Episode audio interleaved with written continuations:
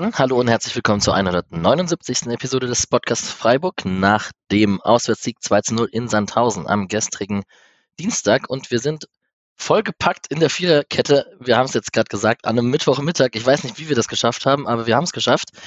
Einer beim Stadion, Julian, herzlich willkommen. Hi, ja, war geil. Ähm, Patrick hat getickert auf BZ Online. Genau, hallo. Ähm, Misha hat's vom Fernseher geschaut. Ja, genau. Gar nichts dabei gemacht, ja. Genau. Und ich war in der Tante Kete und habe so langsam wieder eine Stimme nach meinem Dortmund-Auswärtstrip. Ähm, das war leider nicht möglich, da eine Podcastaufnahme am Sonntag nach dem Spiel aufzunehmen. Oder am Montag habt ihr aufgenommen. Nee, am Sonntag habt ihr aufgenommen. Genau. Ähm, wir freestylen heute ein bisschen, aber wir sind ja gewohnt, in der Viererkette hier Podcast aufzunehmen. Das sollte kein Problem sein. Es ist nicht so wirklich das große Skript. Das größere Problem könnte werden, Patrick muss in 55 Minuten los. Ähm, kurz fassen, wir vier wird, glaube ich, eher das Problem. Das ist nicht das Problem. Ich klinke mich im Zweifel einfach raus und ihr macht vorbei. Okay. Ähm, es gibt einen Spendenlink in den Show Notes, den könnt ihr gerne nutzen. Ich packe jetzt alles aus, damit es extra lange geht. Aber ähm, nein, ähm, wir freuen uns, wenn ihr uns unterstützt, ähm, unsere Sachen teilt und ähm, uns Kommentare und Feedback gibt natürlich. Und dann wollen wir doch auch ganz schnell zum Sandhausen-Spiel kommen. Und der liebe Julian war im Stadion und erzählt uns erstmal was vom guten Telefonnetz auf dem Dorf. Ja, es war so ein bisschen, bisschen schade mit äh, der ganzen Organisation drumherum, weil äh, so ab einem Kilometer vor dem Stadion, nicht wie sonst irgendwie im Stadion, ist leider schon alles zusammengebrochen. Ähm, und das arme Sandhäuser-Netz äh, ist, war nicht, war, hat die 10.000 Freiburger nicht äh, ausgehalten. Ähm, deswegen mussten wir dann alles mit sehr viel Zufall sich irgendwie connecten am Gästeblock. Äh, da es dann auch nur, ähm, also da die Eingänge ja auch noch verschieden sind. Wir waren im, äh, im quasi klassischen Gästebereich. Andere waren drüber und mussten dann woanders hin und so war das alles ein bisschen chaotisch. Ähm, aber ich war dann, äh, bin mit Jonas aus Frankfurt hingefahren, war mit Nick dann im Stadion noch und mit meiner Familie. Und äh, das hat immerhin dann sehr gut funktioniert. Und in Sandhausen ist ja das, das Layout ganz geil, dass du quasi einerseits den Stehblock hinterm Tor hast und dann noch einen Stehblock an der Seite bis zur Trainerbank. Und wir standen dann so drei, vier Meter neben äh, der Trainerbank, dass mein kleiner Cousin was sehen kann und äh, noch einen extra Winker von Christian Streich bekommen. Glaube ich, großer Tag für ihn. Sehr gut, sehr gut. Patrick, konntest du das Spiel emotional verfolgen oder wie bist du eigentlich da, wenn du tickerst? Ein bisschen weniger emotional. Das ist mir tatsächlich beim Dortmund-Spiel aufgefallen, wo ich mich, glaube ich, ein bisschen weniger über einen Schiedsrichter aufgeregt habe als alle anderen in der Bubble, weil ich mich dazu zwingen muss, das einigermaßen objektiv zu beobachten. Ähm, aber also ich juble schon zu Hause und so und ich bin schon emotional angespannt und gestern bei dem 1-0 ist dann trotzdem ziemlich viel Druck äh, abgefallen und so, deswegen so arg viel anders ist es gar nicht. Okay, und Mischa, Einstiegsfrage. Im Stil einer Spitzenmannschaft bietet sich nicht so an nach 11 zu 1 Toren gegen Wolfsburg und Dortmund. Aber Freiburg-Dusel oder Pokalmannschaft, was machen wir denn daraus mit den ganzen Last-Minute-Siegen hier im Pokal dieses Jahr? Also äh, bei dem Spiel würde ich sogar im Stile einer Spitzenmannschaft halbwegs gelten lassen, weil ja, also weil ich würde sagen, der Stil war schon der einer überlegenen Mannschaft, die dann den Gegner irgendwann so rund gespielt hat, dass man, dass ein Tor immer wahrscheinlicher wird und ein Gegentor recht unwahrscheinlich ist. Kann trotzdem immer passieren, aber ich fand es eigentlich schon ja ganz gut für Stil einer Spitzenmannschaft. Ja, und wir mogeln uns Runde für Runde weiter. Ich habe vorhin kurz noch geteilt, ich habe mal so einen April skizziert. Der macht mir ein bisschen Angst, wenn ich ehrlich bin. Das wären, wenn man die, das Achtelfinale überbrückt in der Euroleague, hat man, weil das Viertelfinale ist ja auch im April des DFB-Pokals, hätte man da acht Spiele hintereinander in ziemlich kurzer Zeit. Da wird einem erstmal bewusst, was da auf den SC Freiburg noch zukommen kann. Und dann wird es auch schwer im Kampf um die Champions League Plätze, Micha. Vielleicht hast du ja recht als Mahner. Ja. ja, ja, genau. Weil ich ja der unrealistische von uns allen bin. Genau. Vielleicht habe ich recht. Ja. Na, andererseits hat Frankfurt ja gezeigt, dass man auch einfach die Euroleague gewinnen kann, um die Champions League zu erreichen. Das stimmt. Korrekt. Korrekt. Und die anderen da oben spielen ja auch vermutlich größtenteils noch in irgendwelchen Viertelfinals und so. Ähm, das heißt, potenziell haben die es alle genauso hart. Naja, ich weiß nicht. Das stimmt ja nicht unbedingt, oder? Bayern spielt gegen PSG und fliegen wahrscheinlich. Dortmund spielt gegen Weiß ja, Nee, Frankfurt spielt gegen Neapel und fliegt auch raus. Fliegt auch ja. raus. Wenn Dortmund, Dortmund gegen Chelsea, Chelsea spielt, ja. fliegen die auch raus. Und Warte gegen wen spielt auf. Leipzig? Das ist mir, ist mir egal. Also eigentlich nur Union, die drin bleiben wahrscheinlich. Oh Gott. ähm, dann ziehen wir doch die Frage kurz vor. Ähm, Wunschgegner im Viertelfinale von den überbleibenden Mannschaften im Pokal. Ich habe es offen. Ich kann mal kurz die Mannschaften aufzählen. Es sind Stuttgart, Union Berlin, Leipzig, Bayern München, Eintracht Frankfurt und der Sieger von Nürnberg-Düsseldorf und der Sieger von Bochum-Dortmund. Patrick, du möchtest Nürnberg wahrscheinlich. Äh, ich möchte den leichtestmöglichen Gegner zu Hause. Es ist mir wirklich, ich, Attraktivität, Julian hat es vorhin bei uns auch in der Gruppe geschrieben, Attraktivität im Pokal ist mir völlig egal, ich will einfach weiterkommen. Das wäre aber trotzdem Nürnberg, würde ich sagen. Ne? ja, wahrscheinlich wäre es Nürnberg. Ja. Wobei vielleicht Düsseldorf. Düsseldorf spielt ein bisschen weniger Underdog-Fußball. Ich glaube, wenn die mitspielen wollen, dann kriegen die gegen den Bundesligisten eher ein paar Gegentore. Und euch, Micha? Ja, egal. nee, auch. Leipzig. Also es gibt halt echt vier, vier Teams, die man nicht haben will, oder? Vier oder fünf? Das ist schon ein bisschen arg viel, finde ich, für ein, für ein Viertelfinale. Ähm, das halt, also Union, Leipzig, Bayern, Frankfurt. Wer, und Dortmund auch. Wenn die heute eigentlich. weiterkommen, genau, ist das brutal. Das sind die ersten sechs der Bundesliga sind im Viertelfinale. Das ist schon eine harte, hartes ja. Jahr. Wenn man sich da einen, einen Gegner nochmal rausholen könnte und sich da die Hälfte gegenseitig eliminiert, ist schon ganz gut. Ja, Dortmund fliegt jetzt heute erstmal raus, weil die siegessicher sind nach ihrem ähm, Spiel gegen Freiburg. Kann tatsächlich sein, ne? Also die waren ja nicht toll bisher, die Rückrunde. Und, oder die, die Ding haben da echt einige Wackelauftritte gehabt und halt alles gewonnen.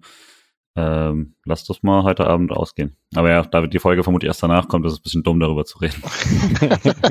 das stimmt. Ah, nee, aber jetzt, dann ist ja besonders spannend. Spielt Schlotterbeck, würdet ihr sagen. Ach so, dann ist es schon, weiß man wissen es die Leute schon. Ja. ja. Kann man sich als Experte oder ich nicht Experte das, Genau, ich mochte das eigentlich auch immer so ein bisschen so Podcast. Ich sag beide Schlotterbacks spielen, ja. Beide Schlotterbacks spielen. Ah ja, ich hatte, dachte natürlich nur an Kevin eigentlich, weil Masovic hat ja ganz gut gespielt im letzten Spiel und ein Tor gemacht. Fällt mir jetzt erst auf, dass das das Schlotterbeck-Duell ist heute Abend. Mhm. Nice. Ich bin für Kevin. Ja, ich auch. Same. Nochmal Bochum wäre auch cool eigentlich, oder? ja, stimmt. Alright. Ähm, SV Sandhausen. Äh, Alois Schwarz war ein bisschen. Äh, wo waren die zusammen? Patrick weiß das. Wo war der mit Streich? Wurde hat er hospitiert? Ich, also, die haben nicht zusammen bei den Stuttgarter Kickers gespielt, glaube ich, sondern haben sich knapp verpasst, kannten sich aber und ich meine, Schwarz war in Freiburg zum Hospitieren, als er mal vereinslos war nach der Zeit in Karlsruhe, glaube ich. So ja. habe ich verstanden. Ach, echt? Das ist ganz interessant. Weil ich glaube, die spielen auch relativ organisiertes Pressing, aber nicht so viel mit dem Ball. Also wenn das so Anfangszeit Streich war, könnte das ein bisschen was erklären. auch, ja. Ich meine, nee, stimmt ja nicht. Am Anfang hat der Streich mit Kruse und Rosenthal, das war ja voll krass. Ähm, aber also auch mit dem Ball war das dann ja ganz gut aber trotzdem dieses 4-4-2 gegen den Ball, mh, hm, irgendwie ist, glaube ich, Schwarz ist nicht, ist nicht so der spannendste Trainer, wenn ich das richtig mitbekomme von der zweiten Liga. Ja, vielleicht den Bogen zu schlagen. Streich hat in der Pressekonferenz gesagt, dass er nicht genau wusste, wie Sandhausen spielen wird, in welcher Formation sie auftreten werden. Jetzt haben sie am Ende mit einer Viererkette gespielt. 4-2-3-1, 4-4-2 kann man ja drehen und wenden, wie man möchte. Und hat erzählt, dass ähm, der Matchplan von Sandhausen ähm, wohl war, da die großen Stürmer in Szene zu setzen mit langen Bällen aus der Innenverteidigung raus und dann mit S-Wein hat er namentlich erwähnt, zum Beispiel dann die Verlängerung beziehungsweise die drumherum schwimmenden Bälle, die gewonnenen Kopfballduelle einzusammeln und ins Laufduell zu gehen. Wie war's denn, Mischa? Die ersten zehn Minuten gehören dir, ist doch klar. Äh, ja, ich kam wirklich haargenau von Arbeit und dann ging Sky erstmal nicht.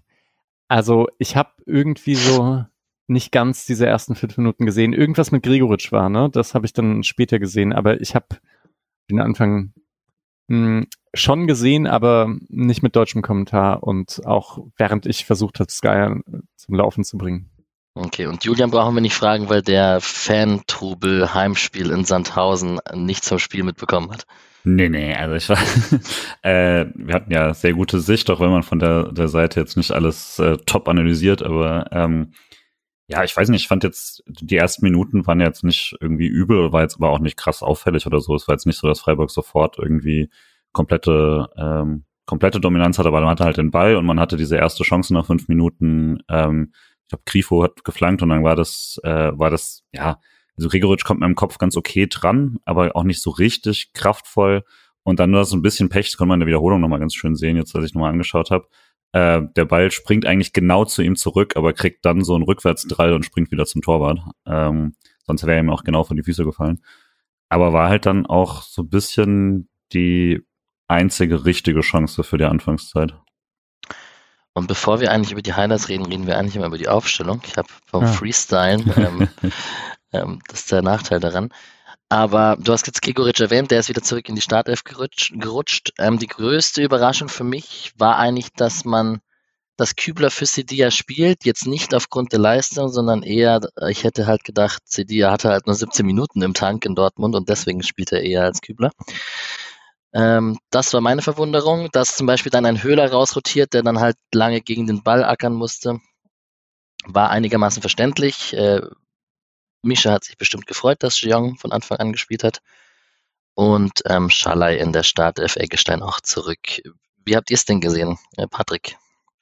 Ich habe mich tatsächlich ein bisschen gewundert, weil ich dachte, man geht entweder voll auf die Wuchtschiene und bringt dann Schalloy und Höhler neben Grifo und Gregoritsch und dachte, wenn man es dann spielerisch dann eher versucht zu lösen, also rein spielerisch, dann verzichtet man mit Sicherheit nicht auf Doan. Dass man jetzt irgendwie den Misch aus beiden gemacht hat, äh, habe ich jetzt nicht kommen sehen. Konnte dann aber so ein Stück weit verstehen, weil ich finde, Jongs ist eigentlich ganz cool in so Spielen, in denen man weiß, dass man viel den Ball hat, weil er halt eigentlich ein ganz gutes Gefühl hat, wo er Überzahl schaffen muss und so. Ähm, hat man, finde ich, auch ein paar Mal gesehen, dass er zumindest in gute Räume gekommen ist. Das hat man dann nur nicht immer so gut nutzen können, wie die Situation da gewesen wäre. Ja, ich fand es interessant, dass ich glaube fünfmal gewechselt wurde und trotzdem hatte man dieses Gefühl, es ist eine A11. Also mhm. so, ich meine, gut, Atobolo ist halt noch dabei, also, aber man kann auf jeden Fall mal vier, vier wechseln und trotzdem steht da niemand drauf, bei dem man das Gefühl hat, okay, hier wird rotiert oder so, sondern äh, es passt halt irgendwie einfach besser oder so. Das spricht ja für den Kader und dafür, dass aktuell niemand verletzt ist, außer Keitel. Patrick, du hattest einen Take zu Atubolo. Ich glaube im Chat, dass das für dich der letzte Hinweis jetzt war, dass man ihm die Eins zutraut und die Flecken nachfolge. Ich glaube, das kam von dir, ne? Ja, also ich fand halt, Streich hat so bewusst betont, dass er dieses Spiel nicht rotieren wird, sondern dass man das halt voll ernst nimmt. Und es war ja gegen St. Pauli schon noch mal ein bisschen anders, weil St. Pauli war damals schon klar, Weißhaupt über Grifo ist dann eine Rotationssache und weg von der A11. Und dass er sagt, okay, wir spielen die beste Elf jetzt für dieses Spiel, aber trotzdem steht Atubolo im Tor, spricht für mich schon sehr dafür, dass das Vertrauen halt einfach so hoch ist, dass man, falls jetzt Flecken im Sommer gehen würde, man dann einfach sagt, okay, dann machen wir es halt mit Atubolo. Ja, ja. Ich find's schon auch hart. Also ich meine, hin und wieder schaue ich dritte Liga und aber vielleicht sprechen wir nachher nochmal über Artubodo und ja, also ich finde ich finde ihn noch nicht so sicher. Vielleicht gesagt, dass es eine ganze Saison trägt. Es wäre auf jeden Fall voll riskant, mit ihm in eine, als Nummer eins in eine Saison zu gehen mit Bundesliga und nachher noch äh, Europa League oder so. Julia, noch irgendwelche Texte zur Aufstellung, die dich, also Artubolo vor euch stehend da im Tor, war, sicher auch mal nett. Ist er so laut? wie gesagt wird? Konnte man jetzt nicht hören, dafür war, war äh, das quasi Heimspiel zu laut. zu laut. Also ja. tatsächlich äh, kann man ja auch gerade jetzt an der Stelle nochmal sagen, das war, hat, fand ich, sehr gut funktioniert. Man, es ist ein bisschen schwer, das immer zu sagen, wenn man so seitlich davon steht, das ist ja lauter, als wenn man zwischendrin ist, sozusagen. Deswegen kam es eh nochmal extra laut vor, aber also es hat auch diese Wechselgesänge mit dem Rest des Stadions haben halt super gut funktioniert, weil dann einfach überall größtenteils Freiburger waren, also zumindest definitiv über die Hälfte des Stadions äh, waren dann Freiburger und ähm, ja, das hat dann einfach schon sehr gut funktioniert. Äh, und weiß gar nicht, das ist auch ein, tat schon fast ein bisschen leid manchmal, wenn die Sandhäuser quasi so dann einmal was angestimmt hatten und wo es kurz ruhig war und dann wurde das natürlich auch sofort wieder unterbunden. Ähm, ich würde ja trotzdem immer sagen, ich habe da sehr großen Respekt vor den Leuten, die da äh, immer zu Sandhausen gehen und äh, weil das ja auch gerne so manchmal Spottthema ist, wenn dann irgendwie 100 Leute von denen auswärts irgendwo stehen, finde ich ja, also die 100 Leute, da habe ich äh, vollen Respekt vor. Ähm, und ja, also deswegen, das war, war einfach eine sehr, sehr laute Atmosphäre für so ein kleines Stadion, fand ich. Deswegen konnte ich da als Spieler nicht groß hören. Selbst Streich, der ein paar Meter von mir weg war, konnte ich immer nur hören, dass er was schreit, aber nicht was er schreit. Mhm. Ähm, ja, ansonsten auf unserer Seite dann eben äh, einziger Nachteil war, dass äh, da wir ziemlich tief standen, konnte ich die zehn Meter auf der rechten Seite quasi auf dem rechten Flügel nicht sehen, wo so Scholler ganz viel war. Und ungefähr das halbe Spiel hat sich in der ersten Halbzeit auf diesen zehn Metern abgespielt, weil man immer wieder den Ball da rechts rausgebracht hat und äh, die Kübler-Scholler-Seite da deutlich mehr bespielt wurde, gefühlt. Äh, deswegen konnte ich da einzelne Sachen manchmal nicht sehen. Ähm, mir hat es ein bisschen überrascht, dass es quasi das Doan komplett raus ist, aber äh, von der Rotation ist alles nicht unlogisch, wie ihr gesagt habt. Und ähm, hätte mir nur gedacht, dass vielleicht tatsächlich das Wirbelnde in dem Fall gegen Sandhausen ein bisschen mehr Erfolg gehabt hätte als das äh, Gradlinige von Scholloy. Ähm, gleichzeitig natürlich dann auch noch mal mehr dagegenhalten und so, aber hätte mir vielleicht so ein paar mehr Dribbelmomente auch gewünscht im Spiel, weil es dann teilweise der immer gleiche Lauf über außen hat mich dann irgendwann auch frustriert, weil man damit sehr wenig dann quasi von außen in die Mitte gekommen ist. Und das ist halt jetzt nicht ganz scholles Spiel, dieses äh, diagonal reinziehen macht ja nicht so viel wie jetzt ein äh, wie Jeong, der es viel gemacht hat, oder ein Grifo oder so. Und äh, wenn man das von allen Seiten gehabt hätte, hätte vielleicht nochmal einen Bonus gehabt, aber war jetzt nicht per se unzufrieden damit. Allerletzte Sache, vielleicht war der Plan dann eben doch mehr auf Flanken zu gehen. Und da ist Schaller dann eben äh, also einmal was Flanken geben angeht, aber vielleicht auch was Flanken bekommen angeht, äh, eine ganz gute Wahl. Mhm. Das macht man mit Dohan ja tatsächlich weniger. Und irgendwie wird schon ziemlich viel reingeballert, ne? Ja, wirkt auf jeden Fall wie der Plan, hat nur irgendwie nicht so, nicht so toll funktioniert, zumindest wie ich mir das gewünscht hätte. Auf Flanken setzen ist immer heikel, ja. Grüße an Frankfurt von 2017 bis 2021. ja. War es denn eine Flanke von Grifo da in der fünften Minute oder war es ein missglückt? Ich dachte ja kurz, es wäre ein, missglückter, ein missglücktes Schüsschen, was dann auf Grigorics Kopf gelandet ist, aber gut. Ähm, so wie Grigoric zum Kopfball gekommen ist, war es wahrscheinlich eine flache Flanke. Im Zweifel will Wünsche immer so, wie das ja, kommt. Gen genau, genau, genau. Ähm, ich schaue ein bisschen durch Patricks getickerte Highlights. Es gab einen geblockten Schuss von Schalai, es gab einen Fernschuss von Kin Zombie, ähm, aber prinzipiell kann man sagen, und das deutet sich auch da aus den Kommentaren an, Freiburg war spielerisch überlegen und am Ball, kann man so sagen, würde ich sagen. Patrick, wie war dein Eindruck? Mm, also man hatte auf jeden Fall Kontrolle, würde ich schon so sagen. Man hat es äh, geschafft, dass wenn man den Ball verloren hat, dass Sandhausen nicht sonderlich gut in Kontersituationen gekommen ist. Das äh, das ist dann auch der Punkt, wo ich Misha von vorhin zustimmen würde, dass man das so ein bisschen wie eine Spitzenmannschaft gemacht hat, dass man eine sehr gute Gegenbewegung hatte nach Ballverlusten, dass da eigentlich nie was aus dem Konter passiert ist. Gleichzeitig war es mit Ball schon eher mittelmäßig oder teilweise auch ein bisschen schlechter, weil man hatte eigentlich teilweise ganz gute Situationen, hatte dann aber keine so gute Passqualität, hatte irgendwelche diagonalen Verlagerungen, die richtig Räume gesorgt hätten, die alle ein bisschen zu lang oder ein bisschen zu kurz waren da gilt dann für mich auch der, die Ausrede Rasen nicht, weil ganz oft sind auch einfach Bälle liegen geblieben auf dem Rasen und so. Also die taktische Grundidee und so und wie sich äh, Spieler bewegt haben und sowas, das hat alles gepasst. Das war auch von der Einstellung her völlig dem Spiel angemessen, aber die Ausführung war jetzt nicht so gut, wie es hätte sein können. Ja, den schlechten Rasen hattest du auch erwähnt. In der 23. Minute redest du oder hast du geschrieben über die Höfler-Verletzung, am Knie. Ähm, und da habe ich mir auch mal kurz das Untergangsszenario mal ausgemalt, dass wenn Höfler ausfällt, fällt, fällt schon was weg, was sehr, sehr wichtig ist. Aber gut, das brauchen wir, glaube ich, in der Runde nicht extra erwähnen. Ähm, spielen wir gerade Richtung zu dir, Julian, oder von dir weg? Von mir wir weg. Von, wir spielen von dir weg. Ähm, weil die erste große nennenswerte Chance ist eigentlich der Freistoß in der 31. Minute, würde ich sagen. Es sei denn, ihr habt was davor. Ähm, das wäre die Günther-Flanke mit anschließendem Lienhardt-Kopfball. Ähm, der kommt auch mittlerweile immer, immer häufiger in diese Situation, der torgefährliche Philipp Lienhardt, ne? Seit deinem Interview. Seit meinem Interview. Das hält sich das Gerücht, ja. Wir hatten gestern mal wieder die Diskussion, also Benny, ich war mit Benny schon, den kennt ihr auch, ähm, der wieder gesagt hat, Ginter ist so mit die beste Neuverpflichtung und der beste Innenverteidiger überhaupt. Und ich habe mal wieder die Meinung vertreten, dass die Nebenmänner von Lienhardt immer sehr gut aussehen. Ähm, Misha, würdest du mir zustimmen? Also so Lienhardt seine langsam, Partner besser macht. So langsam sieht Lienhardt halt auch richtig gut aus und ich glaube, Ja. es wird immer offensichtlicher oder er, ich, er wird auch immer besser einfach und wirkt auch dominanter in, in Zweikämpfen und so. Finde ich richtig stark. Äh, vielleicht noch zu der Sache, dass man hat halt irgendwie auch auf Standards gesetzt. Also irgendwie, das war insgesamt ein kontrolliertes Spiel, bei dem man nur so gut Konterabsicherung und den Gegner in Bewegung bringen, so, ein, so einen tieferen Block und dann Flanken reinhauen und Standards rausholen und dann hoffen, dass eben mit der Zeit genug Situationen entstehen, dass man irgendwann mal einen reinmacht. So, das, ich weiß nicht. Ich finde es halt als Plan ist es ein bisschen simpel, aber mir gefallen simple Pläne ja eigentlich ganz gut, wenn man sie dann klar erkennt und durchgezogen werden, hat das was. Und klar hätte man es auch kombinativer mit Doan und so weiter machen können, aber irgendwie passt so ja auch und die Konterabsicherung war halt eigentlich wirklich gut. Ich meine, ihr habt ja bisher auch noch keine Sandhäuser Chance besprochen. Ja. Kommt jetzt der- demnächst, oder? Ja, ich hab kommen, noch- ja.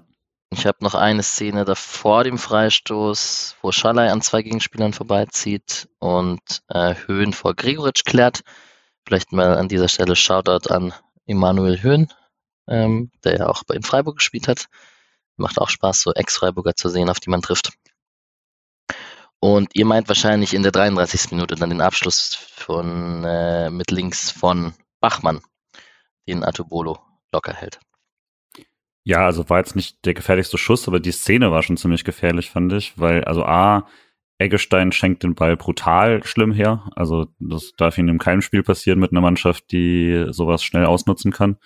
Ähm, also und dann stürzen halt auch alle direkt wieder hin, auch er, um den Fehler wieder gut zu machen, was so immer einer meiner äh, äh, das, das nervt mich mal besonders, weil ich es so verstehen kann, weil es so ein nachvollziehbarer Reflex ist, aber genau damit reißt halt alles auf und Sandhausen spielt es auch ganz hübsch und Bachmann auch mit einer richtig geilen Annahme eigentlich dann so aus der Drehung.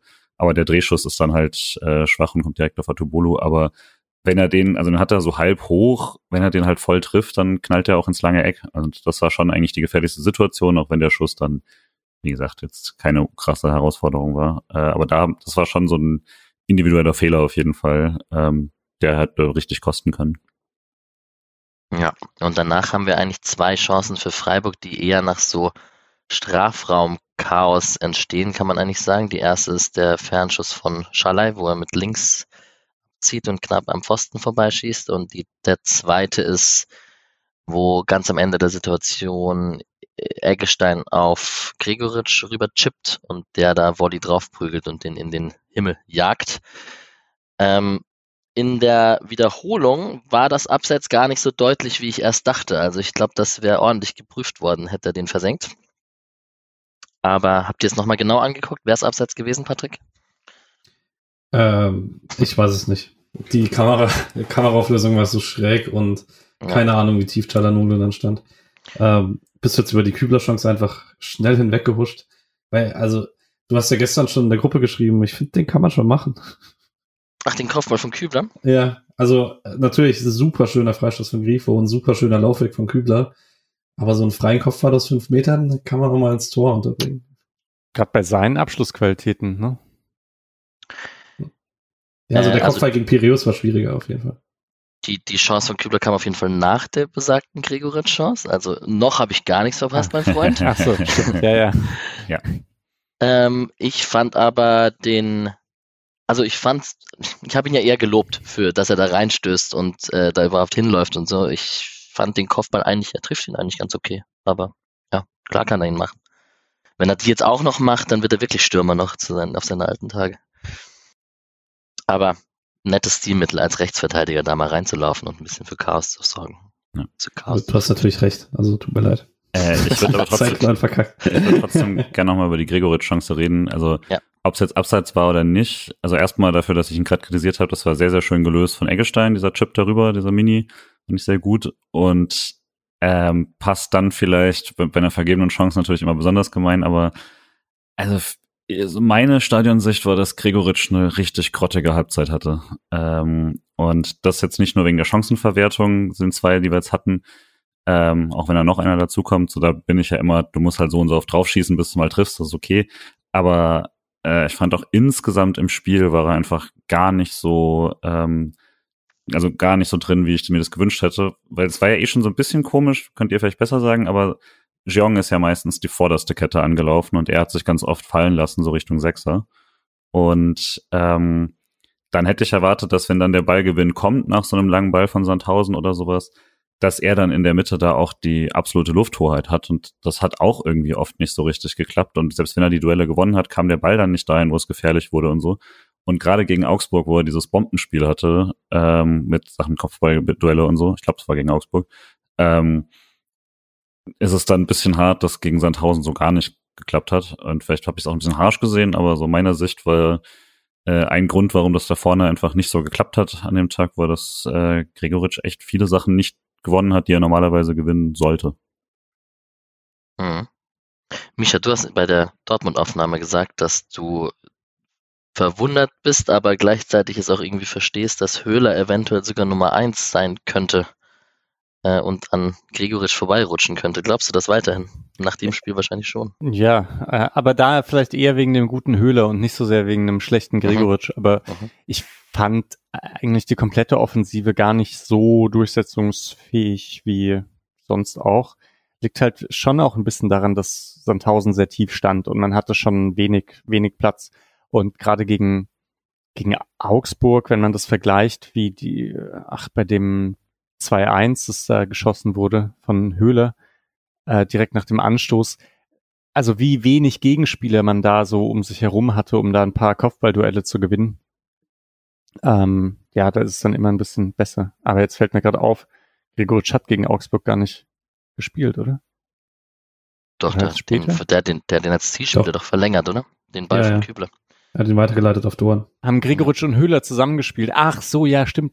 Ja, ja. Mhm. Grifo ja. war. Ja. Okay. Nee, aber also finde, man kann die Stadionbeobachtung von Julian schon teilen. Ähm, mhm. Es war allgemein einfach kein sonderlich glückliches Spiel. Ähm, finde ich auch noch nicht dramatisch, aber auf jeden Fall für gestern Abend gut zu sagen. Was ich als einzig so richtig positiv fand, ich weiß nicht, hat er schon mal mit Jeong zusammengespielt? Also zumindest so richtig bewusst hatte ich es nicht. Und ich fand es dann doch krass, wie gut das Verständnis schon war. Da waren ein paar schöne Aktionen dabei, wo er zum Ball hin ist, den durchlaufen lässt und Jeong hat dahinter dann Platz und so. Da hat er dann eigentlich immer ein gutes Gefühl für. Aber naja, in den Sachen, die er normalerweise gut macht, Abschluss und Kopfballduelle, war es nicht sein Bestes. Hm.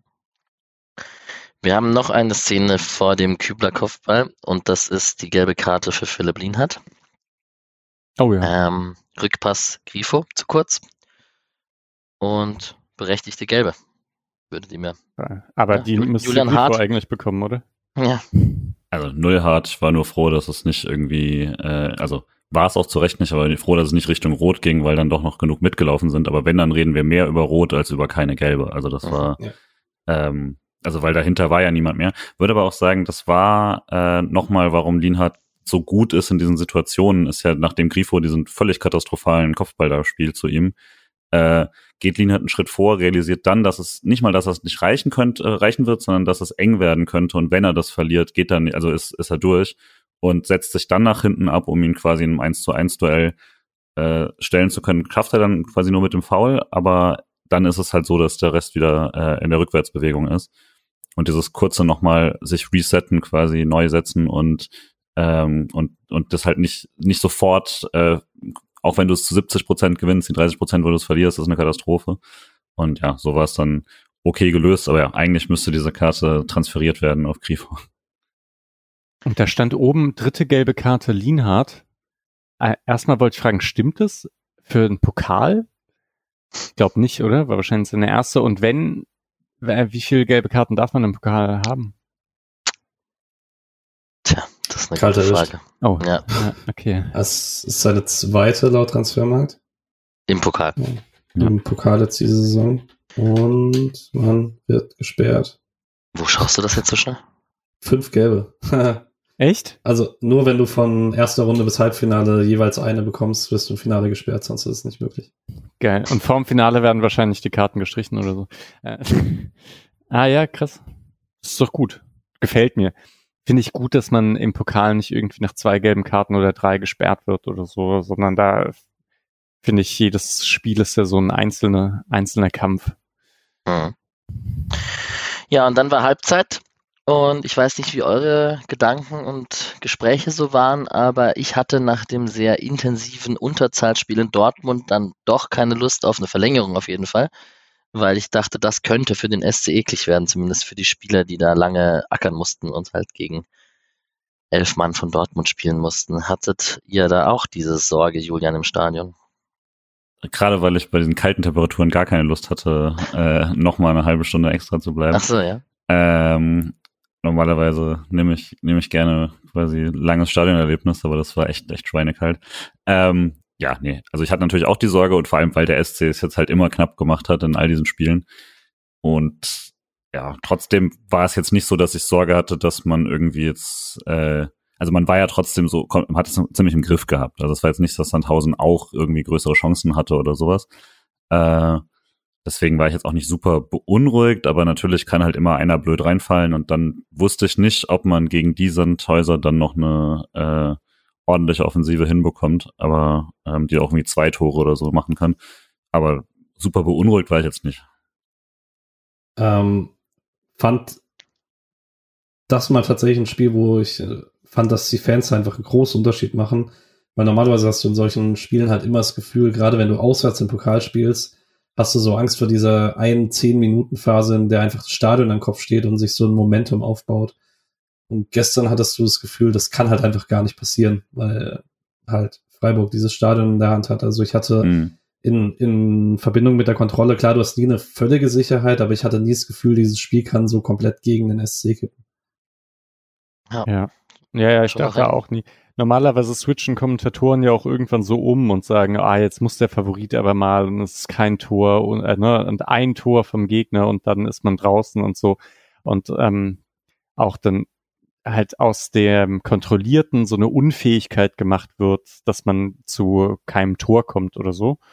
Und ich hatte, also ich habe nach der ersten Halbzeit gedacht, naja, es gab die paar Chancen und mit der Zeit wird es sich auch mehr ergeben. Und ich fand eigentlich auch, dass sich so in der zweiten Halbzeit entwickelt hat irgendwie gab es dann konstant mehr Chancen, oder?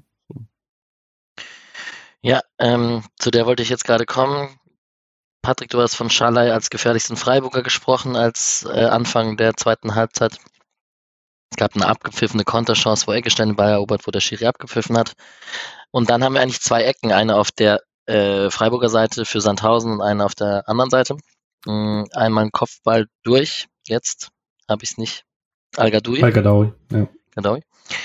Ähm, übers Tor und dann einmal Ginter am Tor vorbei. Ähm, welche war denn größer? Welche Chance, Patrick? Uh, also von der Position her Al-Gadawi, aber der kriegt den ein bisschen zu hoch für sich. Von der Dynamik her ist es, glaube ich, Ginters. Aber das liegt halt daran, Ginter kreiert die sich tatsächlich selbst und äh, köpft den dann knapp vorbei. Den hätte er sich fast verdient gehabt, würde ich sagen. Und dann Mischa, musste dein Jean schon raus in der 59. Minute für den Ex-Sandhausener Lukas Höhler. Wie bewertest du die Leistung von Jean an dem Tag? Ähm, Klassisch, klassischer Jean. Ja, okay, ne?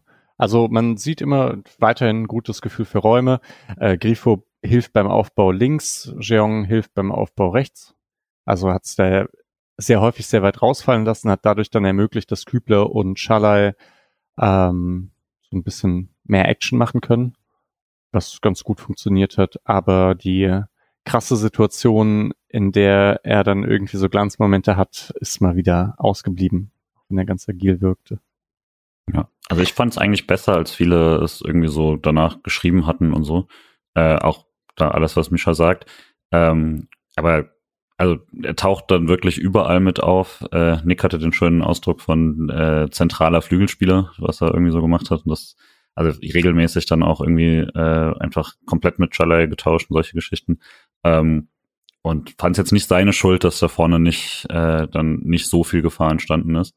Äh, war auch, glaube ich, kein rein taktischer Wechsel oder so, weil er ist danach äh, mit dem Mannschaftsarzt äh, Richtung Kabine gehumpelt und wird, äh, also war jetzt wirkt jetzt nicht super ernst, aber wirkt, als ob er da irgendwas abbekommen hat und äh, wirkt jetzt zumindest von von der Szene her gesehen nicht, als ob es ähm, ursprünglich so gedacht gewesen wäre, dass er hier schon runtergeht. Ich habe mich natürlich gefreut, dass Höhler eingewechselt wurde. Dann ich dachte, der macht das ausgerechnet Höhler gegen seinen Ex-Verein. So kam es nicht. Aber Julian, die besagte Gregoritsch-Chance, die jetzt auf euer Tor vor eurer Nase quasi war, ähm, die muss er tatsächlich machen. Ja, also war auch richtig gut äh, wieder, fand ich eigentlich äh, reingebracht diesmal von, äh, ich glaube, Scholler hat die Flanke geschlagen. Und ja, also da gibt's dann wenig Ausreden. Vor allem, also wir hatten es dann auch noch gesagt, das ist genau der Ball, für den er da ist. Also alles andere, was er macht, ist gut und wichtig und sowas, aber sein, sein Markenzeichen und sein Grund quasi, sein, sein Gehalt zu kriegen und alles, ist, der Ball kommt im Fünfer äh, auf seinen Kopf und klar, bisschen überraschend, bisschen unübersichtliche Situation und alles, aber fünf Meter Gregoritsch Kopfball, Torwart in der anderen Ecke, der muss dann schon sitzen. Hat er auch selber, glaube ich, so gesehen, wenn man die Reaktion gesehen hat. Ich finde es aber, ich finde es bei ihm immer schön, dass er immer lächelnd wegläuft. Das ist allgemein ein Sinnbild für diese Mannschaft. Auch wenn Doan eine Chance vergibt, der geht immer lächelnd weg, da geht nie der Kopf runter. Ist auch was Positives. Ähm, ich mache gerade positiv weiter. Ich finde, Schalloy ist eigentlich, das ist die perfekte Szene, um seine zweite Halbzeit dann zu beschreiben, bis zur Auswechslung. Und ich kann mich auch echt nicht erinnern, dass man es als Freiburg mal so extrem gemacht hat, dass man ein einzelnes Matchup immer und immer wieder isoliert hat, dass man immer wieder geguckt hat, dass man Schaller da ins 1 gegen 1 gegen Chalanoglu bekommt. Und das war halt eigentlich immer eine Flanke oder ein Freistoß. Das war dann nicht so gefährlich, weil man einfach in der Mitte nicht so oft die Duelle gewinnen konnte. Aber insgesamt einfach fand ich ein wirklich gutes Shadow-Spiel und hoffe einfach, dass man einen guten Weg findet, um ihn mit Doan zusammenzubringen. Aber dann will ich eigentlich auch Höhler und Gregovic und Grifo sehen und Jeong. Es ist, es ist hart, Freiburg-Fan zu sein im Moment. Ja. Vielleicht und quasi daraus, also ich fand generell quasi nach das Scholloy nach dieser ersten halben Stunde halt, wo ich ihn nicht so auffällig fand am Anfang, dann sich richtig, richtig gut reingespielt hat.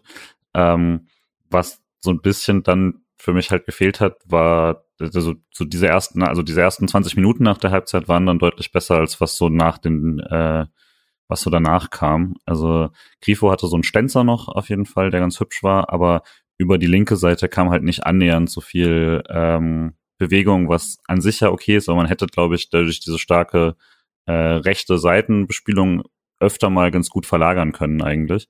Und das kam dann erst mit Doan wirklich ins Spiel, äh, dass man das wieder auch zurückgespielt hat.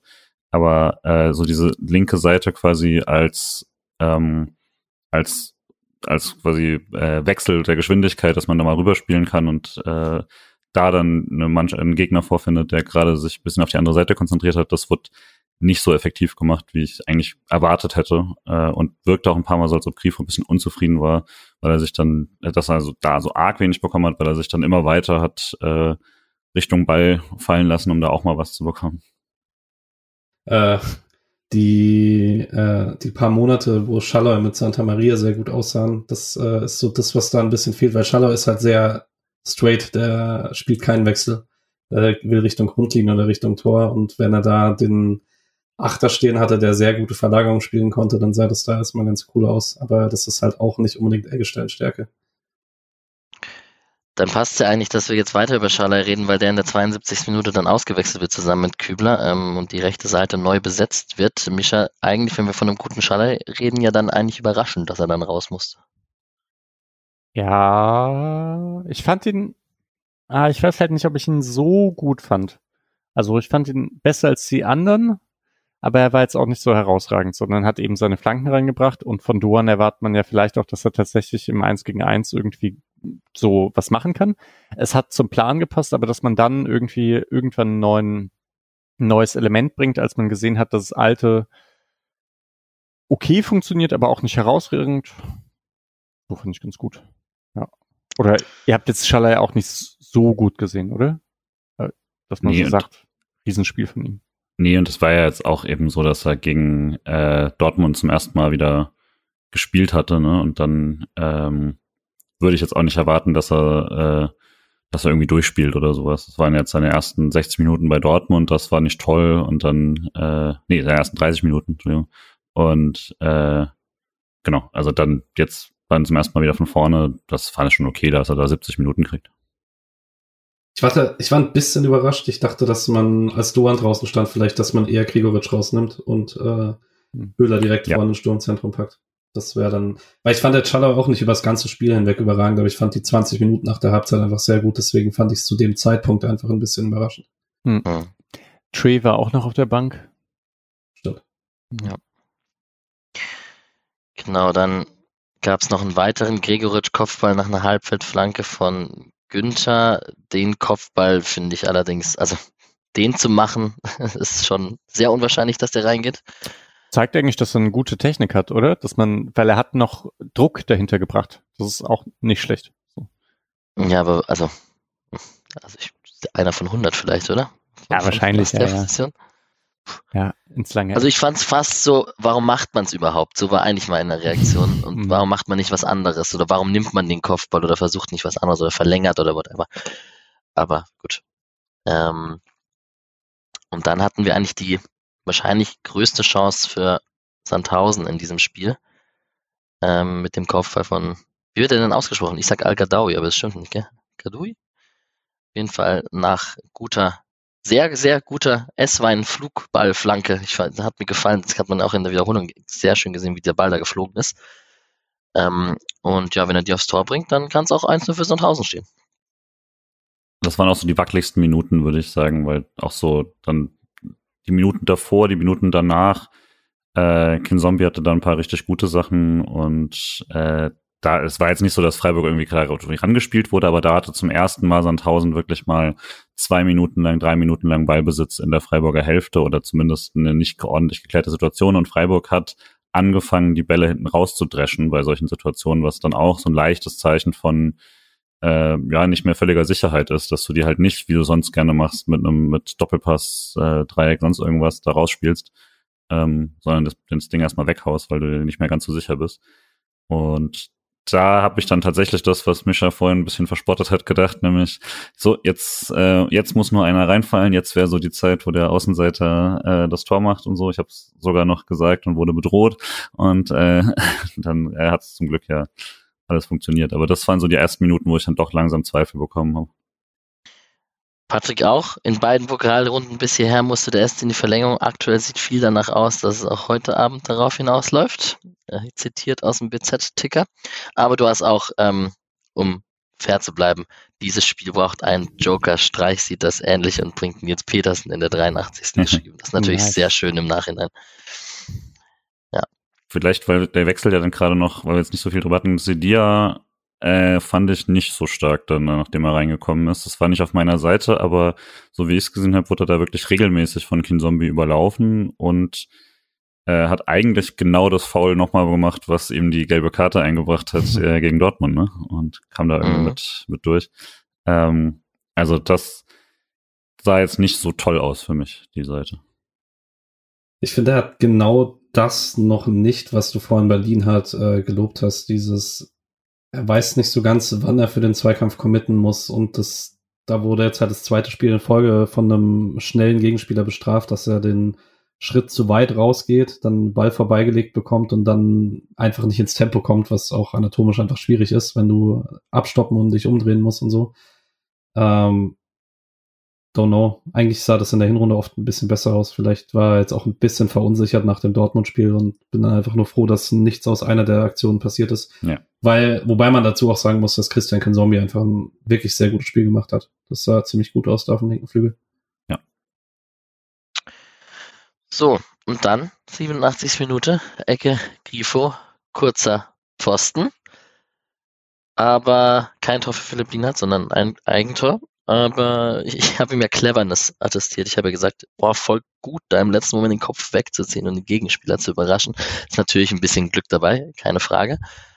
Aber ja, viel mehr braucht man zu dem Spiel auch nicht sagen, außer dass man, also Streich hat gesagt, ähm, man hat sich die Standards auch erarbeitet und immer mehr und Freistöße und Ecken etc.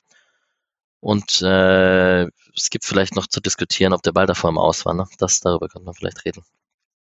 Habe ich tatsächlich nicht so mitbekommen in der Tante Käthe.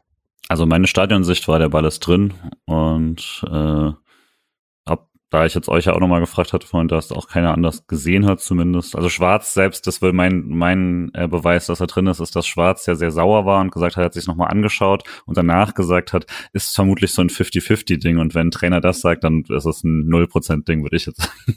ähm, hm. Also ich vermute, es war einfach knapp und dann äh, nicht klar draußen, deswegen aber würde, das sage ich beim SC ja auch immer, wenn man sowas bekommt, mir ist eigentlich echt immer egal, wie eine Ecke entsteht. Das ist albern. Es gibt so viele Ecken. Ähm, und wenn der Ball vom eigenen, äh, vom Gegner rauskommt oder was, ist eigentlich völlig egal. Also eine Ecke ist danach, wenn das Ding rum ist, dann ist eine Ecke für sich selbst zu stehen und nicht damit zu bewerten, wie das entstanden ist. Beim Freistoß ist es nochmal ein bisschen kritischer, weil die, wenn die Situation irgendwie sehr, sehr gefährlich ist oder so, aber eine Ecke musst du verteidigt bekommen oder halt nicht ins eigene Tor köpfen. Ähm, das ist einfach ein Pech für Sandhausen der Situation. Ich habe es überhaupt nicht gesehen. Ich wusste nicht, wer wie irgendwie getroffen hat. Ähm, und ja, nach der Wiederholung ist jetzt auch nicht so viel klarer, wie genau der reingegangen ist, außer halt mit, mit Glück und äh, von Sandhausen. Aber ich weiß gar nicht, ob Chico den Ball noch leicht berührt, zum Beispiel vorher. Hm. Ja. Lienhardt. Nee, Chico ist ja am kurzen Pfosten und verlängert Richtung Lienhardt. Und ich weiß nicht, ob er also es sieht in der einen so aus, als ob er sich minimal vielleicht berührt oder so, äh, was es nochmal schwieriger machen würde. Aber war auf jeden Fall dann so ein bisschen Glück des Tüchtigen vielleicht. Ich glaube, bei einem, wenn man bei einem unklaren Ball aufhört zu spielen, hat man es auch nicht anders verdient, oder? Schön gesagt. Das war auch mein Gedanke am Fernseher tatsächlich. Ich habe es einfach nicht verstanden, weil ich habe noch keine Wiederholung gesehen, aber es sah halt offensichtlich so aus, als wäre es, wenn dann, sehr, sehr knapp. Und dann kannst du nicht mit drei Leuten einfach stehen bleiben und dann Grifo laufen lassen. Der es ja dann übrigens nicht mal gut macht. Da hatte man eigentlich eine echt gute Feldposition. Ist nicht sein Ding, ne? So auch beim 1 gegen 1 dribbeln ja, aber vorbeiziehen und dann Richtung Tor gehen ist einfach nicht sein Ding. Das ist eigentlich so komisch. Einfach zu langsam. ja, zu langsam, ne? Ja, aber da, dass man so verschieden guter Dribbler sein kann. Also Schade und Weißhaupt sind halt einfach vorbei. Dann wenn, sie vorbei sind. Und Grifo ist wahrscheinlich kein schlechterer Dribbler als sie, aber er macht es halt immer anders. Das ist halt auch krass. Ja. Gleichzeitig spricht das sehr dafür, was für eine Ballkontrolle er dann wieder hat, weil jeder Gegenspieler weiß ja mittlerweile eigentlich, dass er nicht unbedingt den Temp die Tempobewegung außenrum wählen wird. Auch wenn er es dann manchmal mal macht, aber und klar hilft es manchmal, dass dann halt Günther die, genau diese Bewegung für ihn macht und mhm. da runterrennt, aber äh, eigentlich weiß man den Cutback und wie bei Robben hilft es halt nicht so viel. Ey, Günther und Grifo sind ohne einander echt einfach nur die Hälfte, ne? Also, das ist schon, sind schon sehr abhängig voneinander.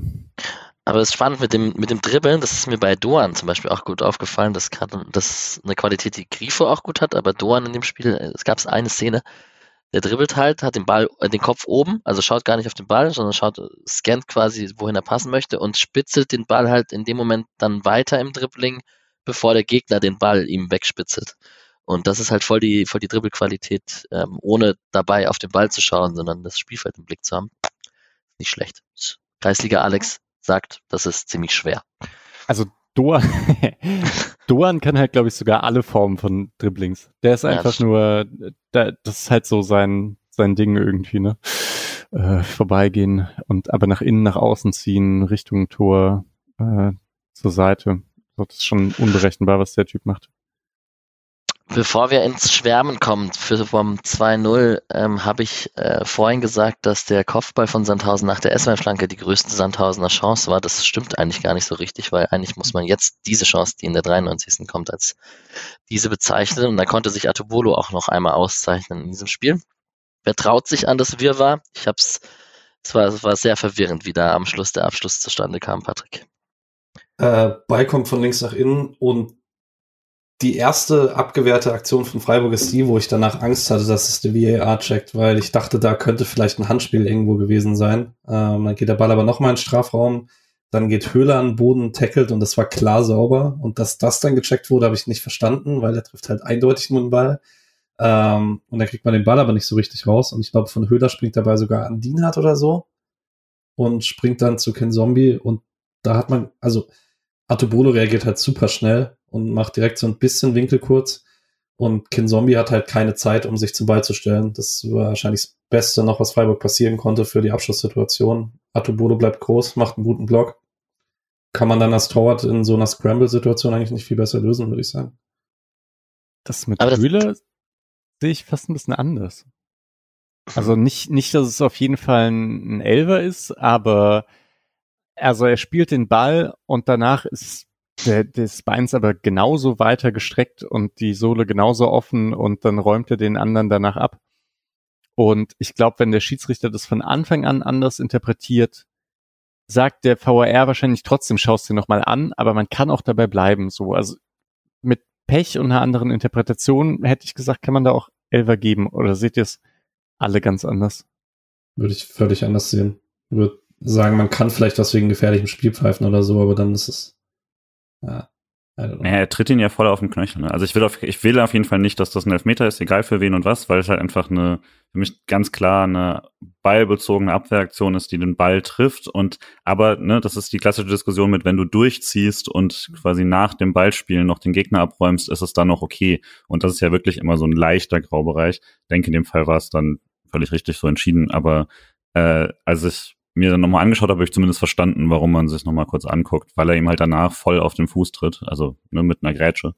Ähm, aber denke, beschweren muss man sie nicht. Schwarz hat es ja auch, ich fand die Pressekonferenz ganz angenehm, hat halt einfach nur gesagt, mit viel, mit mehr Glück ähm, kriegen wir da vorne den Ball nicht äh, reingepfiffen und hier den Elfmeter oder sowas. Ähm, denke, das ist ein bisschen geschönt, aber trotzdem kann man eine Welt sehen, in der man das dann irgendwie bekommt. Also wir haben, wir haben vermutlich schon schlimmere Pfiffe bekommen als das, aber ähm, ja, trotzdem denke ich alles, also passt auf jeden Fall alles so. Äh, Atobolo fand ich auch sehr gut darin, weil was ich auch nochmal gut fand, nachdem er den Schuss abgewehrt hat, ist er sofort wieder oben. Und das fand ich beeindruckend, weil der, der nächste Schuss kam nicht mehr, aber der war schon sofort wieder in Abwehrposition. Und das ist was, was Torhüter nicht alle haben. Und das fand ich cool. Vielleicht bei Flecken gelernt. Der fällt gar nicht erst um. Ja.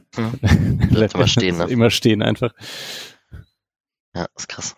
Äh, Ginter auch ein bisschen unglücklich in der Situation, glaube ich, wenn man sich einmal anschaut. Alles läuft schief bei ihm in der Situation, deswegen wird er auch ein bisschen froh sein, dass da nichts passiert ist und dass er jetzt wirklich was Schlimmes macht oder sowas. Aber ist bei diesem krassen Tripling ähm, ist er quasi nachdem er schon an zwei vorbei ist und selbst Eggesteins Abwehr nochmal zurückkommt, lässt er sich voll aussteigen, rennt dann zurück und wird vom äh, umgefallenen Sandhäuser geblockt und kommt deswegen nicht in Zweikampf und nimmt Philipp Lienhardt die Möglichkeit, den Ball zu spielen. Und äh, das war so ein bisschen Slapstick alles. Das hätte schon gepasst zu so einem richtig unnötigen, dummen Tor in der letzten Minute alles. Mhm. Äh, deswegen echt gut, dass da nichts passiert ist. Ja, schön, dass Atubolo sich auszeichnen konnte und die Null halten konnte. Und jetzt hast du gerade über den Trainer von Sandhausen und Glück gesprochen. Was definitiv kein Glück war, war der Abschluss von Nils Petersen. Ähm, also erstmal finde ich es gut, dass man da noch anläuft in der 95. Minute, dass man quasi den Gegner dazu zwingt oder dass man den Fehler provoziert von Treves mit dem Pass und mit dem, mit dem Fehlpass. Aber was der da mit seinem schwachen Fuß außerhalb des 16ers da rechts oben in den Knick macht, ähm, da fehlen mir quasi die Worte. Aber wer will noch was sagen? Wie, wie war die Flugkurve im Stadion? Nick hat irgendwas gesagt, Julian, es, ne? Es hätte nicht besser sein. Also wir standen wirklich Linie quasi so, dass, dass die Verlängerung davon genau das Dreieck war. Und äh, also schöner hätte er nicht reinfliegen können. Das war absolut perfekte Situation. Und Petersen eh die, generell die ganze Situation fand im Spiel auch gut, hat sich da gut reingehauen äh, gegen den Ball. Ähm, hat den Ball selber verlängert, der da von Ginter hochgeschlagen wird, äh, Richtung Grifo. Dass er dann äh, so kommt, natürlich vom Torwart das Glück, aber dass er ihn halt direkt nimmt, entscheidet ihn halt, äh, also zeichnet ihn halt auch aus, weil das ist sein schwacher Fuß und er nimmt ihn direkt mit links und äh, haut ihn halt nicht auch einfach möglichst hart in die Mitte des Tores, wie es die meisten gemacht hätten, sondern schlänzt den dann halt auch noch in die maximal weit entfernte Ecke vom Torwart. Ich glaube, der hätte da ordentlich stehen können und das hätte trotzdem gepasst. Das war einfach ein Bombentor. Buchkurve wie bei Papi Stemmer gegen Chelsea. Ja, tatsächlich. Ja, so ein bisschen. Ähm, Ganz kurz zum Torhüter, weil ich weil mir das durch den Kopf ging. Ich habe während dem ganzen Spiel immer mal wieder gedacht, wenn Atubolo mal an Ball musste, er hat nie gechippt und nie riskante Pässe gespielt und das ist für ihn sehr ungewöhnlich. Das heißt, ich vermute mal, dass auch bei den Torhütern ankam, wie schlecht dieser Rasen ist. Und äh, man sieht es dann bei Trevis auch, weil der ist eigentlich ziemlich gut am Fuß. Ähm, Jürgen Klopp wollte den letzten Sommer als Ersatztorhüter für Liverpool. So, Aha. Ja. ja. Krass. Ja. Ja, und äh, ich verabschiede mich übrigens an der Stelle. Wir klatschen Stuttgart 4 zu 0. Äh, macht das gut zu hier. Macht's gut. Ciao. Ciao. Hau rein. Stuttgart Zau- ist nicht relevant. Ja, Ja, sehr jetzt gut. schon. Jetzt, jetzt haut er ab im Moment das Nils Petersen-Tor besprechens. Naja, gut. Ähm, aber ist ja vielleicht auch einfach alles gesagt. Ich finde es immer noch faszinierend. Also er hat ja auch dieses Dortmund-Ferntor, ist ja, kennen wir ja von ihm und so wie ein Spieler, der, also kommt ja eigentlich eher so wie so ein Strafraumstürmer-Knipser vor, wie er einfach so Tore aus der Entfernung, wie er da selbst aus der Entfernung sein Torriecher beweisen kann, ist einfach faszinierend. Das Hm. ähm, ist ziemlich einzigartig, glaube ich.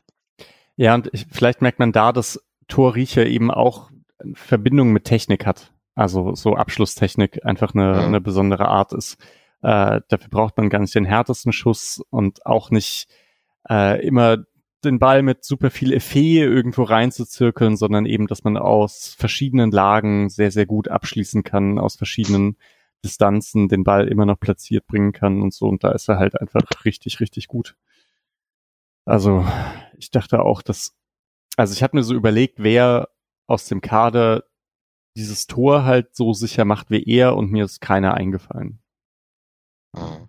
Ich weiß wieder gar nicht, ob es sein richtiger oder sein, äh, sein guter oder schwacher Fuß ist, aber äh, ist bei Petersen halt auch egal einfach.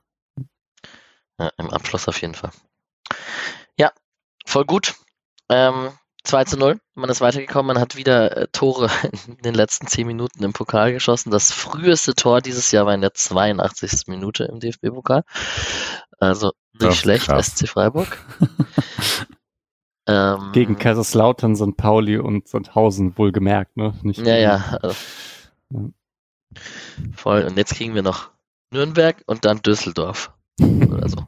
Nee, es geht ja nicht. Erst Nürnberg und dann, keine Ahnung. Bochum. Ja. Nachdem Bochum Dortmund und Bayern rausgehauen hat. Perfekt. Genau. So, ich, über Statistiken braucht man groß nicht reden. Die, die meisten Statistiken sind auf Freiburger Seite mit Ballbesitz und Schüssen und etc. Das ist ja ziemlich klar.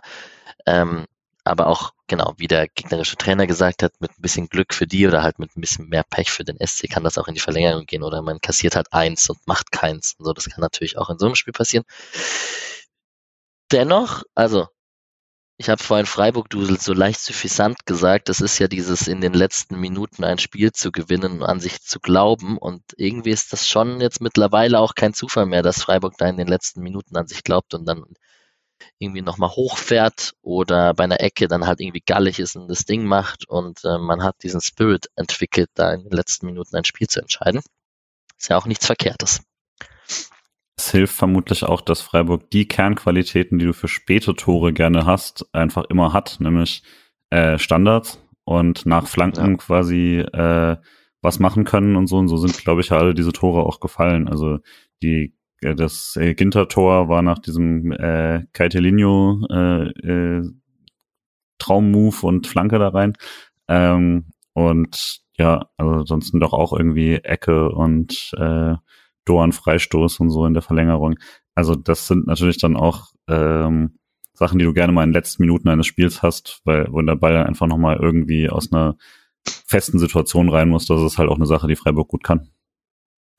Ja, und es, man ist halt die bessere Mannschaft und kann den Gegner dann so hinten reindrängen. Und früher war es halt immer so, dass Freiburg geführt hat, eine Führung irgendwie über die Zeit bringen wollte, selber hinten reingedrängt wurde und dann irgendwie der Ball blöd gesprungen ist und man halt ein Tor kassiert hat, gab es oft genug und jetzt ist man eben recht häufig überlegen und schießt dann selber das Tor. Ja, Das ist ja dieser Bayern-Dusel-Mythos. genau. Ja, ich habe natürlich dann gestern von Real Madrid und Sergio Ramos Analogien geschwärmt, das ist ja klar. Ähm, ja, also das wär's zum Spiel. Wir können noch einen Spieler des Spiels jeweils picken. Ich fange mal an und nehme Nikolas Höfler, der eigentlich ein nicht so krass auffällig ist, aber trotzdem fürs Spiel wichtiges und strukturiertes Spiel gemacht hat mit wenig Fehlern. Fand ich in dem Spiel wichtig und gut. Wie ging's euch? Philipp Lienhardt, Also wahrscheinlich. ich habe keinen, ich habe mir den Kopf noch nicht gemacht, aber Lienhardt kann man auf jeden Fall nehmen. Schon Also mal kurz bei Sofascore, ob irgendjemand so hart raussticht. Also hätte Ja, jetzt auch Lienhardt. Lienhardt genommen tatsächlich. Ja. Also wirklich das einzige Minus wäre, wenn da eine gelbe Karte und für die konnte er gar nichts. Von daher. Das stimmt. Also es war nicht Gregoritsch. Oh, das war nicht Gregoritsch. Das war zu gemein jetzt, ne? ja, ich meine, das ist ja jetzt auch, äh, die Überraschung ist ja für mich auch, dass es halt nicht so lief, weil er ja so extrem gute Leistungen schon immer wieder gezeigt hat und jetzt so ein paar Mal einfach sehr verschwunden ist aus dem Spiel und das war am Anfang der Saison nicht so ganz, nicht ganz so und von den Gegnern hätte ich jetzt nicht unbedingt erwartet, dass das nicht sein Spiel wird. Das war mehr meine Überraschung. Ähm, nicht so, dass ich glaube, dass er plötzlich verlernt hat, Fußball zu spielen oder so. Ist alles schon okay. Jo. Genau, dann also Leihspieler und andere Mannschaften können wir skippen diese Woche. Das Spannende wird mit Kevin Schlotterbeck heute Abend. Also wenn ihr das hört, wisst ihr schon, ob er noch im Pokal ist oder nicht. Und ähm, der Übergang ist ja jetzt ganz nett. Wenn wir gerade von Gregoritsch gesprochen haben, können wir von den, unserer Startelf-Wunsch gegen Stuttgart und, und was erwarten wir von dem Spiel noch kurz sprechen. Ähm, erstmal natürlich ähm, nach dem Banner der Stuttgarter gegen Bremen und Freiburg ähm, bin ich natürlich ja. noch heißer auf das Spiel jetzt gegen Stuttgart. Haben sie gut gemacht. Erstmal Mannschaft und Fans alle motivieren, dass es noch schöner wird, wenn man gegen sie gewinnt. Ähm, Bremen hat vorgelegt, Freiburg muss nur noch nachziehen. Und ja, was erwartet ihr denn? Man könnte jetzt zum Beispiel meinen, dass Gregoritsch zum Beispiel rausdrückt und man vielleicht einen, weiß ich nicht, Höhler-Schallei-Sturm sieht zum Beispiel. Hä? Das finde ich. Darf ich ganz kurz nochmal eine Sache zu dem Banner sagen? Ja.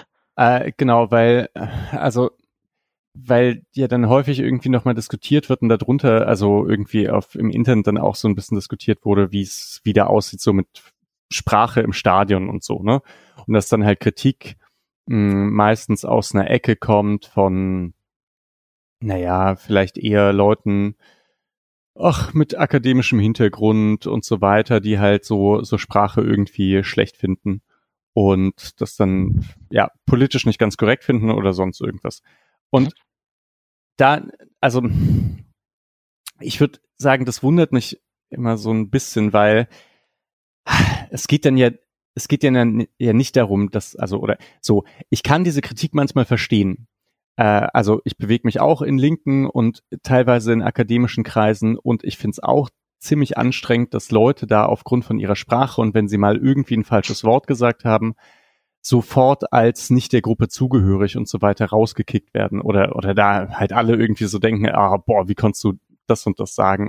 Ähm, auf so einem Banner ist es halt was vollkommen anderes. Ne? Also da geht's ja nicht darum, dass man irgendwie einen Einzelnen diskreditiert, weil er halt sich nicht, gena nicht genau weiß, wie man sich in irgendeiner Szene ausdrückt oder so. Und dann, da würde ich schon sagen, das kann man sehr, sehr deutlich kritisieren und also sollten, sollte halt gegen, ja, also sexistischen Kram irgendwie kritisieren. Da würde ich auch sagen, das ist halt nicht, das ist mit Stadion, äh, naja, Wortwahl im Stadion oder so dann halt nicht, nicht so richtig zu rechtfertigen. Ist halt auch kein Gesang, sondern ist halt aufgeschrieben.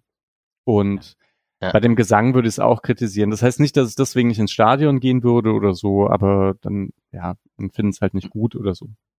Ja, ich, und dass es da so einen Unterschied gibt einfach zwischen äh, genau, will man einen Einzelnen jetzt irgendwie so rausdrängen oder dass man dann halt so eine ganze Gruppe angreift, die, die sich wehren kann, also die jetzt wirklich nicht aus äh, Leuten besteht, die es nicht vertragen können, wenn jemand denen sagt, ihr benutzt scheiß Wörter, hört auf damit, ihr seid scheiße. Ja. Also ich, ich finde den Unterschied zwischen geschrieben und gesprochen auch noch tatsächlich wichtig. Also rein aus dem Gedankengang, da muss sich ja auch jemand erstmal hinstellen und das auf dem Zettel, auf so einen Banner schreiben und da müssen mehrere Leute dann das hochhalten und da kann man schon nochmal fünfmal reflektieren, bevor man aus Versehen spontan irgendwas ruft oder mitsingt. Und selbst das wäre schon zu kritisieren manchmal. Aber ja, ich finde diesen Prozess dieses Banners ähm, auch durchaus kritisieren. Julian? Ich würde halt bei dem auch nochmal sagen dazu, äh, dass es ja besonders schmutzig war, jetzt nicht einfach nur wegen dem äh, Wort Fotzen, ähm, was ja zum Beispiel immer in Hoffenheim gerne hängt bei Freiburg, ähm, schon allein der Alliteration wegen.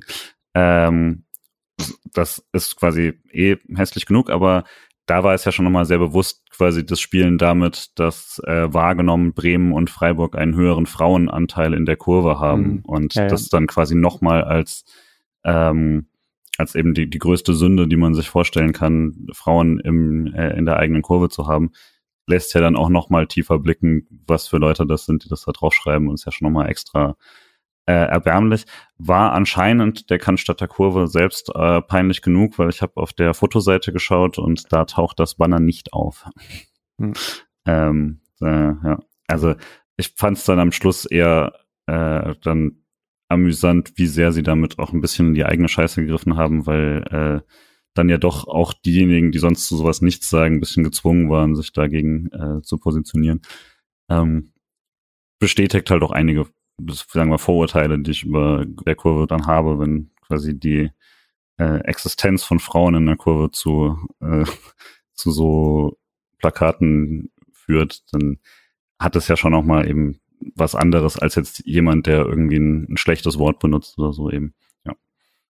Ja, und da kann man sich halt auch vorstellen, wie unangenehm das sein muss, wenn man als Frau dort mit in der Kurve steht. Und ich denke ja, dass die auch irgendwie ein paar Frauen da haben.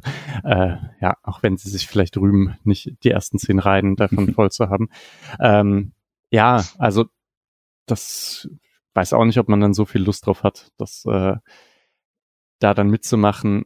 Aber wahrscheinlich ist genau ja auch das der Prozess gewesen, warum das dieses Foto dann nicht auftaucht, weil da halt, also ich denke mal sicher auch ein paar Frauen dagegen aufgestanden sind. Vielleicht auch einige Männer, keine Ahnung. Ähm, ja. ja. Kann ja in der Freiburger Stadionregie das Lied von Sixten dann reinmachen und äh, sehr viel Humor beweisen, wenn man einen draufsetzen möchte. Ich wette sehr viel Komm. Geld, dass das nie passieren wird. Nein, nein. Gut, dass ich es nicht bin. Ähm, sportlich ja. gegen den VfB Stuttgart. Ähm, Bruno Labbadia äh, es kommt jetzt auch ein Programm, jetzt, also leicht optimistisch könnte man sagen, man könnte jetzt auch mal wieder ein bisschen punkten im Kampf um die Champions League Plätze und äh, gegen Stuttgart ähm, wäre das doch sehr gut möglich. Was erwartet ihr denn vom Spiel und von der Aufstellung? Ich habe vorhin gerade, als kurz bevor wir darüber gesprochen haben, von einer möglichen Rotation, äh, dass Gregoritsch rausgeht und Schallei mit Höhler vorne drin spielt. Das könnte ich, das würde ich gerne mal sehen. Also Grifo, Doan, Schallei, Höhler. Ja, auch mal spannend. Was denkt ihr denn? Finde ich auch spannend. Ich meine, Trey ist auch da. Stimmt. Mal sehen. Dreierkette ist nicht so sehr eine Option. Jetzt fällt es mir gerade ein, weil Sildilia ja gesperrt ist. Äh, das bedeutet, ja, das stimmt. ja, ich denke nicht, dass er Gulde bringen wird. Ähm, ja, also ich meine, so viel rotieren kann man irgendwie gar nicht. Also wenn man keine Dreierkette spielt, dann wird es wahrscheinlich schon Höfler-Eggestein sein die im Zentrum spielen. Das bedeutet dann halt nur vorne, dass man sich nicht so klar ist, wer da, wer da dabei ist. Und höchstwahrscheinlich halt Höhler und Grifo. Ansonsten. Oder spielt der Nils mal von Anfang an? Ja, unwahrscheinlich, oder? Naja. Ja. Aber vielleicht noch kurz zur, zur Erwartungshaltung. Ähm, weil ich bin jetzt mit der Rückrunde, mit den Spielen gegen Wolfsburg und Dortmund schon so, ich finde es äh, irgendwie deutet sich für mich ein bisschen an, dass der Sportclub nicht ganz so gut drauf ist wie vor der Hinrunde. Und dieses Spiel wird es für mich jetzt ein bisschen zeigen, ob es in welche Richtung es geht, würde ich sagen. Also, weil ich mir jetzt beides vorstellen kann. Also, dass man Stuttgart spielt nie so schlecht, das reicht dann halt meistens so nicht. Und wenn man sich so anstellt wie gegen Wolfsburg und Dortmund, dann, dann kann ich mir vorstellen, dass für Stuttgart dieses Mal reicht. Ähm, wenn es dann wieder so aussieht wie gegen Augsburg, holt man da mindestens einen Punkt und ein bisschen unglücklich nur einen Punkt zu holen, wäre wär jetzt auch kein Drama, würde ich sagen, aber ja, eigentlich ho hoffe ich schon, dass man zeigt, dass man gegen die da unten drin halt einfach besser ist und das würde dann bedeuten, dass die Rückrunde vielleicht, ja, ähnlich, also dann hätte ich wieder Hoffnung, dass die Rückrunde ähnlich gut wird wie die Hinrunde. Also es war schon ja so ein bisschen die Story der Hinrunde, dass man gegen die Mannschaften oben Probleme hatte. Vielleicht das Dortmund-Spiel im Hinspiel ausgenommen, aber äh, auch da hatte man dann halt andere Formen von Probleme, wurde bestraft für Fehler und so. Und dafür halt genau solche Spiele regelmäßig gewonnen hat und jetzt auch noch zu Hause würde dann sagen, um solche Auswärtsklatschen auszugleichen, musst du die dann auch gewinnen, wenn du da oben nicht mal jetzt Champions League, sondern wenn du da oben halt wirklich im oberen Drittel bleiben willst. Ähm, hilft auf jeden Fall, dass beide Heimspiele bisher nicht verloren wurden in diesem Jahr. Ähm, und davon eins sehr gut war. Das war nicht das, was man gewonnen hat, aber trotzdem gegen Frankfurt hätte man gewinnen sollen, eher als dass es ein Unentschieden ist. Und äh, Augsburg war vermutlich eher ausgeglichen, aber halt individuell war man einfach besser, so wie Michael halt auch gerade schon meinte. Und das reicht ja dann auch meistens schon. Ähm, und dann ist das, dann sollte das gegen Stuttgart eigentlich auch reichen. Das mit dem äh, Warnschuss quasi direkt vorher ist an sich ja immer gut. Jetzt weiß ich nicht, ob der Pokal das wieder so ein bisschen ausgleicht, aber äh, Das ich wollte glaub, ich gerade sagen, Heim- ja. Ja, also die, das Heimspiel ist schon mal das Wichtige und ich glaube, das sollte eigentlich hinhauen. Ja, das, darauf wollte ich gerade hinaus, dass der SC, was ihn ja ausgemacht hat, ist, dass er keine zwei Spiele in Folge verloren hat. Also er hat ja eigentlich immer sehr gut reagiert, wenn er verloren hat. Also nach Dortmund hat man in Stuttgart gewonnen, nach dem Leipzig-Spiel hat man gegen Union Berlin 4 zu 1 gewonnen, nach, dem, nach der Wolfsburg-Klatsche konnte man sich mit dem Frankfurt-Unentschieden ziemlich berappeln. Und ja, ich wollte auch gerade sagen, das Sandhausen-Spiel war eigentlich ein recht dankbares Spiel jetzt, um nach der Wolfsburg-Klatsche sich so ein bisschen ähm, wieder auf gute Stimmung zu kommen, auch mit den Fans dann da vor Ort und so weiter. Und wenn man den Spirit mitnehmen kann ins Heimspiel gegen Stuttgart, mache ich mir da eigentlich auch relativ wenig Sorgen, dass das in acht von zehn Fällen oder neun von zehn Fällen gut geht. So gut ist Stuttgart leider auch nicht. Nee, nee, nee, echt nicht.